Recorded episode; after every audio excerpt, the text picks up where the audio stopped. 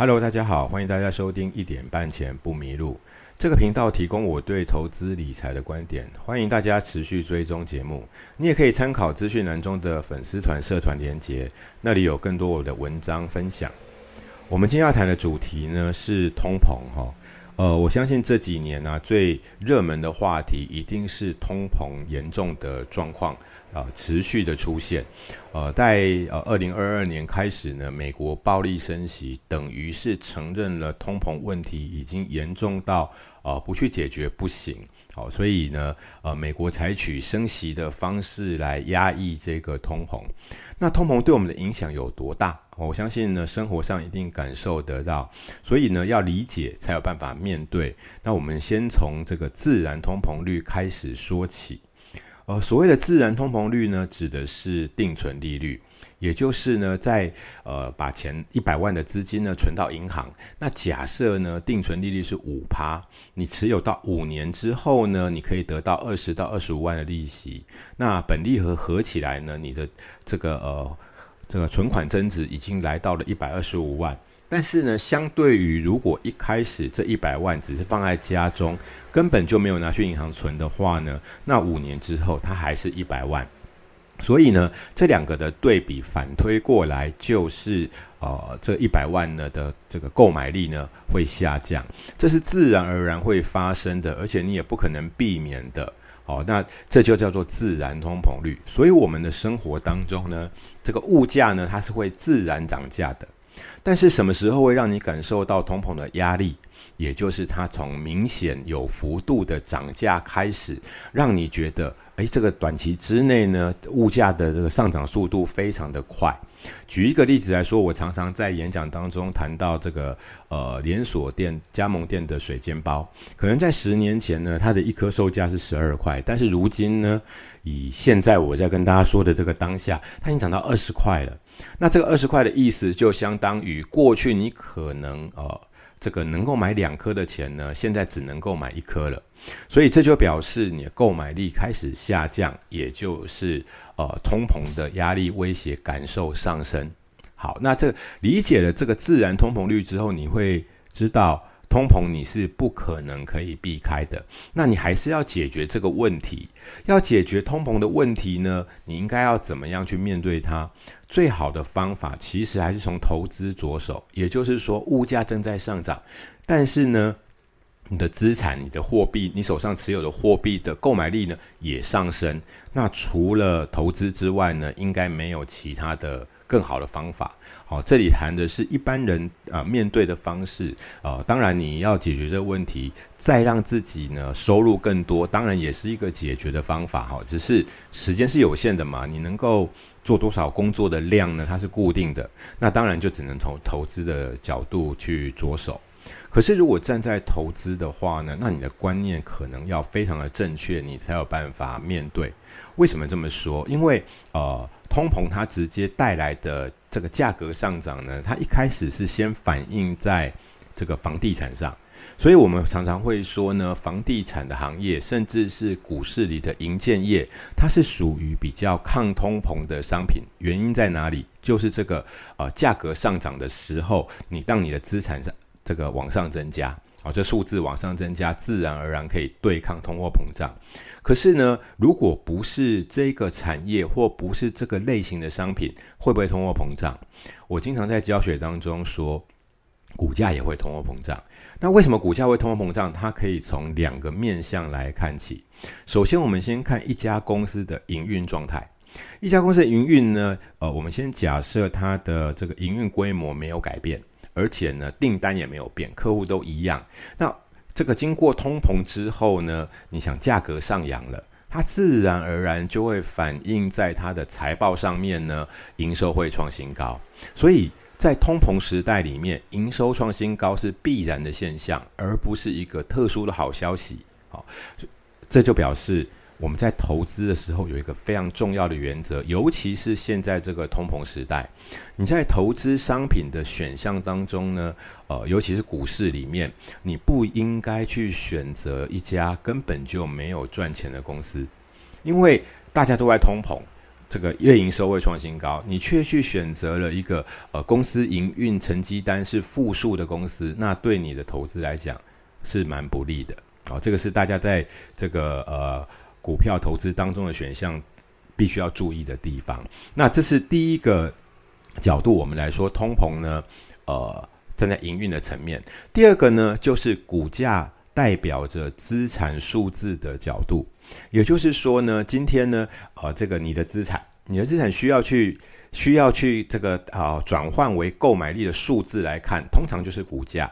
所以假设呢，股价是两百块的时候，代表的是这个呃二十万的购买实力。但通货膨胀，所有的商品的价格都往上涨了之后，你资产的价格也一定会往上涨。所以这就是呃通膨之下，股价也会通膨的原因。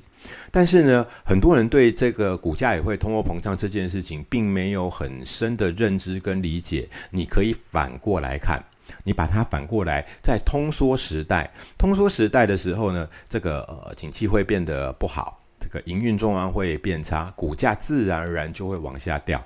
那这个地方呢，股价也会通缩，我相信你就可以理解了。反过来看，就可能够明白为什么通膨时代股价也会通货膨胀。好，那在这样的我们已经了解了现在这个环境，它确定就是通膨的时候，其实还有个认知，你要知道物价呢通常上去它是下不来的，很难下来，所以呢，呃，经济学上会说，呃，这个通膨是有顽强的抵抗性，原因也是这样。那美国不是已经在压抑这个通膨了吗？其实这个压抑呢，并不是把物价压下来。所谓的压抑，指的是让通膨不要失控，不要用呃很快速的方法膨胀而已。所以呢，呃，现在我们看到的 CPI 的数字，这样的代表只不过是跟去年同期相比而已。换句话说，只要它维持，就算是呃控制在两趴以下，其实它物价还是在上涨的。这就表示啊，生活在现代当中呢，大家不能够不去面对这个问题。有时候我们常常会想，我们的下一代是如何要面对这个高物价的时代？你看，外面的这个薪资都没有办法成长，可是物价呢不断的上升，将来的痛苦指数一定会比现在还要高。所以这就是呃我们在现在这个时代不能不去面对的投资问题。好，那既然有这样的一个状况，如何对抗自然通膨率呢？那么就是把你的资产放在呃跟通膨率相近的商品上面。我举一个例子来说，呃，假设现在呢，在台湾的这个定存利率呢，大概两趴左右。那么你持有的这个商这个资产呢，它必须要超过两趴以上的收益，那你才有办法对抗这个通膨。那现在有没有超过两趴以上收益率的商品呢？我相信一定是有的。可能很多人会马上就想到 ETF，这个是另外一个议题哦。因为 ETF 它的配息来源呢，如果是本金，那就表示你是从净值里面扣给自己而已，这是不能够直接呃把它推推算为值利率的。相对的呢，呃，就是。例如说，像债券，如果债券呢，它能够呃有这这个呃，殖利率高达四趴的话，那看起来它就有办法去对抗通膨。当然，我们这个现在说到的都是简易的理论，实物上我们在做投资的时候，还有很多面向需要考虑。例如说，你投资的是股票。那你股票呢，或者是股票 ETF 都一样，它的这个营运营运状况对比现在的股价来说，有没有办法超过两趴的这个年收益？这是你需要考虑的。就算有，你还是要再考虑下一步，也就是现在的物这个呃股价相对比较高基期的时候，一旦跌价的损失，可能这个两趴是不太足够的，所以这就是要考虑的复杂的面向。债券也是类似的情况。通常我们讲到债券投资，第一个直接联想到的是美债。可是呢，如果是投资美债或美债 ETF，它会有牵涉到汇率的问题，还有也会牵涉到联准会的利率政策问题，这些都是要考虑进去的。只是我们在讨论如何对抗自然通膨率的时候，我们就很简单的把商品提出来，告诉你这是有机会的。可是。呃，实物上的投资，在什么样的位阶，真的都要花时间去研究，你才会更加理解。好，那当你理解了这个通膨是不可逆的，也就是呢，呃，我们现在生活上的这个食衣住行，呃，必要的用品，或者是呢金融商品的资产，或者呢是不动产，它都会涨价的状态之下，其实呢，股价呢上涨之后，你开始会面临了不知道该如何再去应对下一步的问题。那但是呢，你必须要有个非常正确的观念，这个观念就是。呃，在通膨时期，股价会通膨，所以过程当中呢，可能会因为短期的消息面刺激影响之下，造成你持有的资产的价格上升或下降，那它会影响你的心情。例如说，现在这个呃网络上呢，大部分都流传着一样的一个观念，就是呃美国可能会在二零二四年开始降息。那你就会觉得降息可能是对股市是利多，那你就要想想了，是不是真的是利多？因为呢，升息代表的是要压抑通膨，压抑通膨的意思代表的是通膨依然在持续当中，而且呢，呃，幅度比我们预期当中还要高，所以呢，呃，才需要升息来压抑，也就是背景呢，其实还在通膨当中。可是如果今天呢，不管是呃，全球的经济市场出现什么样的问题需要降息，或者是通膨已经有效的被压抑之后，呃，来降息，那就表示通膨呃开始的威胁开始不存在了。通膨威胁不存在，那你再想想，股价也会通膨这个逻辑来说，降息真的对股市比较好吗？哦，那我这个是我们在这个判断。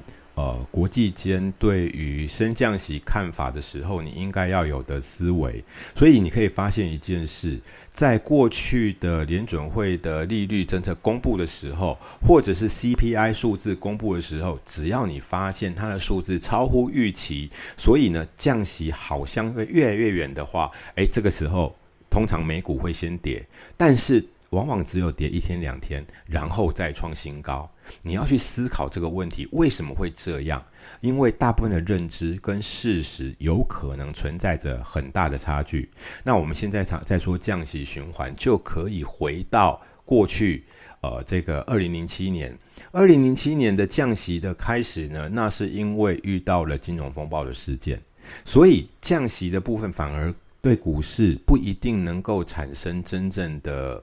呃，好处，那就是说，大家认为的利多不一定是真正的利多。